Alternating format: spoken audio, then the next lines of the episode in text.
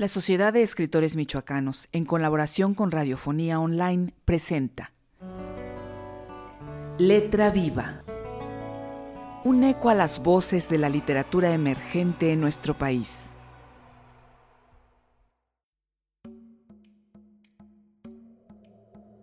Carta para leer en 2045, por Javier Márquez. No te conozco, no te conoceré y no sé si existirás como hoy te imagino Intuí con certeza que nacerías mujer, la hija de Lucía, mi sobrina, hija de mi hermana menor. Sabrás de mí no solo por el parentesco, tal vez te cuenten que fui una activista ambiental y que desafortunadamente tuvimos razón cuando denunciamos una crisis de civilización y la extinción masiva de especies. Por eso muchos animales los conoces en láminas y videos. Ya no habitan el planeta manifiestos que anunciaban la sexta extinción, las violencias, las guerras, la agresiva acción contra la vida, la naturaleza, las mujeres, los jóvenes, la gente. Mis conversaciones con tu madre sobre estos asuntos comenzaron con la lectura de cuentos y el dibujo de paisajes. Ella imaginaba mundos fantásticos con agua limpia y una alianza interespecies. Ella vivía con sus tres gatos, Amaba a los perros del vecindario, a las mariquitas y las lagartijas. Se emocionaba ante el hormiguero y el panal de las abejas.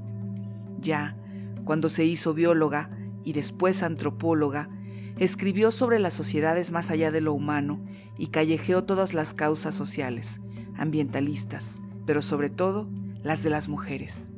Todavía la veo llegar con sus pañoletas verdes y olivas. Es 2020, octubre. Estamos confinados.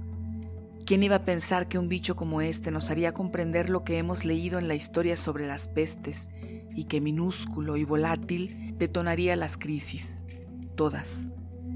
Se debate si es pandemia o es sindemia, sinergia de enfermedades, las acumuladas por la gente y el virus que se hace mortal si quien le hospeda tiene preexistencias, enfermedades que ya traía.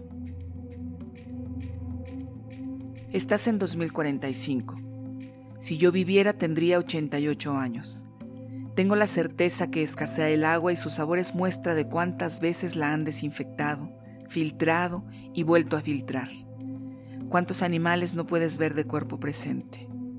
Te imagino leyendo bajo tu lámpara alimentada por luz solar y mirando tu ordenador o tu reloj de pulsera obturado con la mirada o el movimiento de un dedo.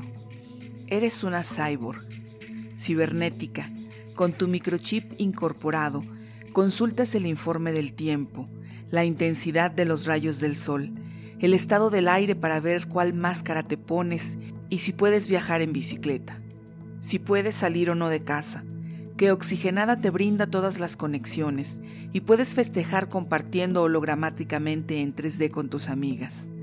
Te imagino abriendo y cerrando puertas con la mirada o levantando la mano. La habitación debe tener un proyector de estos hologramas que permiten el encuentro con la gallada y la familia.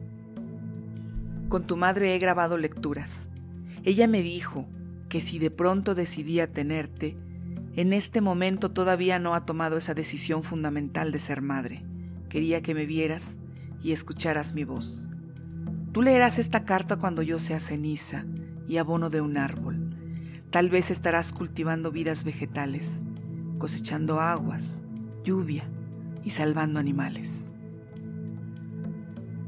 15 de octubre de 2020.